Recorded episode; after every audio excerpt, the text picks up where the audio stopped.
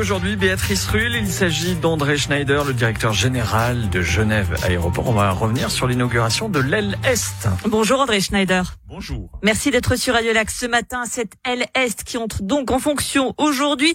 Une journée qui devait être festive avec une belle cérémonie. Tout cela est annulé à cause de la crise sanitaire. Euh, cette aile, elle est en fonction avec un an de retard. On en parle depuis 2009. Euh, elle ne sera donc pas inaugurée comme il se doit.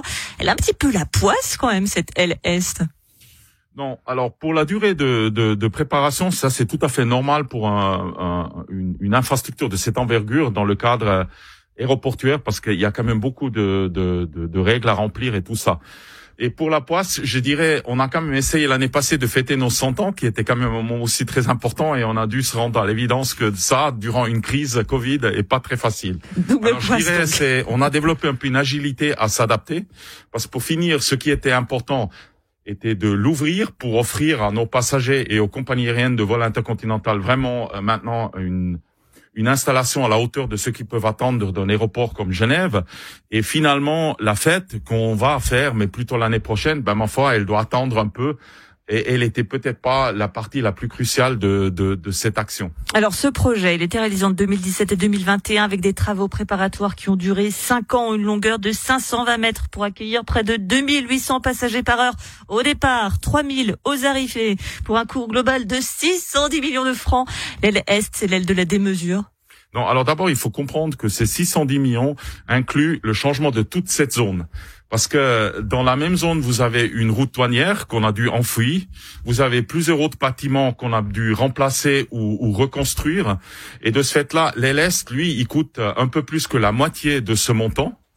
C'est clair que les montants peuvent apparaître très importants, mais il faut savoir c'est un bâtiment de haute technologie, mais aussi de haute performance euh, énergétique, c'est-à-dire il va produire plus d'énergie qu'il va consommer et qui exploite vraiment toutes les dernières technologies de production de l'énergie, euh, comment dire, écologique possible, soit-il des panneaux solaires, on aurait 7000 mètres carrés, soit-il des sondes euh, géothermiques, il y en a 110, et aussi le fait qu'il serait euh, euh, aussi le, le premier bâtiment sur le, site de l'aéroport chauffé par Genila, qui est la prochaine grande installation qui va venir. Euh, reste que dans cette période pandémique où on sait que l'aéroport fonctionne à, à 50% le maximum de sa capacité actuellement, ça semble presque anachronique comme investissement. Ben, comme vous l'avez dit, c'est un projet qui a commencé en 2009. La crainte, c'est qu'il sonne un peu creux là. C'est en 2016 et un moment, euh, ben, les contrats sont signés, euh, les engagements pris. Nous avons fait des analyses parce qu'on a dû arrêter quand même beaucoup de projets. Mais un projet aussi avancé que ça nous aurait coûté plus cher si on aurait tardé encore plus. On a déjà tardé d'une année pour deux raisons. Une, c'est que l'année passée, il y a quand même eu des restrictions sur des chantiers très importants qui ont ralenti les travaux. Et deuxièmement, c'est vrai que la reprise des vols euh, intercontinentaux était encore relativement faible euh, durant l'année passée et le début de cette année. Là, maintenant, on va quand même voir qu'on a repris presque toutes les destinations intercontinentales, à l'exception euh, de la Chine et le Qatar. Et, et, là, on a vraiment un, une nécessité de pouvoir utiliser ça. Ça va aussi réduire des coûts parce que euh, Aujourd'hui, tous ces vols sont stationnés sur le tarmac et vous amenez les passagers par bus, ce qui veut dire c'est beaucoup d'opérations de bus. C'est d'ailleurs aussi pas très confortable pour les passagers. Alors c'était probablement le bon moment, même si on aurait espéré, comme pour les 100 ans, de pouvoir le faire sans crise. Euh, concrètement, justement, vous évoquez les passagers. Qu'est-ce que ça va changer pour nous, cette nouvelle aile Est? Ben, ce qui va changer, c'est que avant vous êtes allé dans une installation temporaire et que vous avez attendu. Après, vous avez dû prendre un bus euh, et pour des vols intercontinentaux, quand même avec un nombre de passagers assez élevé, plusieurs bus. Et, là maintenant, vous rentrez dans un terminal ou dans un l'aile est où d'abord vous avez une, une infrastructure pour le contrôle passeport qui est aussi une partie très importante, nettement améliorée, plus de guichets, pas mal de guichets aussi euh, automatiques, c'est-à-dire où vous montrez votre passeport sans contrôle d'une personne. Et euh, finalement vous allez rentrer dans l'avion directement de votre de votre porte embarquement à travers d'une passerelle sans pouvoir euh, devoir passer par un bus, ni d'ailleurs aussi quand vous arrivez à attendre que le bus soit là, vous amène et tout ça. Alors c'est vraiment une manière de traiter beaucoup mieux.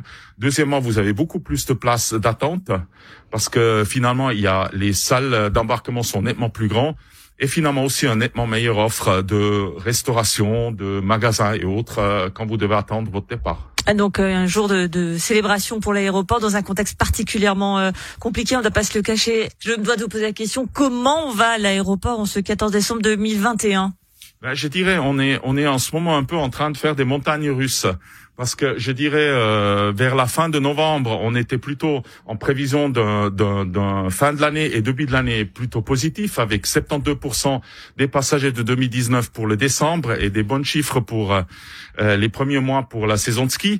Et là, en quelques jours, avec l'arrivée de cette nouvelle variante, l'introduction des, des, des euh, quarantaines, nous sommes tombés dans la prévision pour décembre de 40%. Alors on n'est plus à 72%, mais à plutôt à 44%. L'aéroport Genève peut tourner à 40%. On, a dû tourner avec 0,1%. Ça, on peut, mais c'est clair qu'on ne atteint pas un niveau de couverture de coûts parce que les infrastructures doivent être maintenues il faut avoir un minimum de personnel. Et on a vu, on a atteint avec un taux entre 50 et 60 dans le troisième trimestre de cette année. On a eu la première trimestre depuis le début de la crise où nous avons plus perdu de l'argent. On peut y arriver, mais quand on tombe aussi bas, on est de nouveau dans les zones rouges. Mais on voit quand même une petite amélioration ces derniers jours et ça, ça reste l'espoir qu'on n'a peut-être pas tout perdu, mais ça reste à vérifier sur les prochaines semaines. Vous êtes optimiste? Écoutez, je, comme mes collègues le savent, je suis un optimiste de base. Et je dirais dans ces temps-là, ça aide un peu, même si il faut être capable d'accepter quand ça va pas comme on aimerait bien et qu'on doit s'y adapter, ce qu'on a fait pendant maintenant euh, pratiquement deux ans. Merci beaucoup André Schneider, directeur général de l'aéroport de Genève. On va préciser donc que euh, l'aile est inaugurée aujourd'hui avec un vol symbolique entre Genève et New York assuré par Suisse donc pour cette inauguration. Merci beaucoup à vous et excellente fête de fin d'année. Merci et peut-être un dernier ajout pour ceux qui veulent suivre. Nous allons faire un live sur Facebook euh, de ce premier départ comme ça ceux qui n'ont pas se fait un apérovision tous ensemble ou qui n'auront pas pu venir de toute façon pourront quand même suivre un peu comment ça se passe pour ce premier vol. Eh bien ça marche, on prend rendez-vous pour cette apérovision. Merci à vous André Schneider. Et on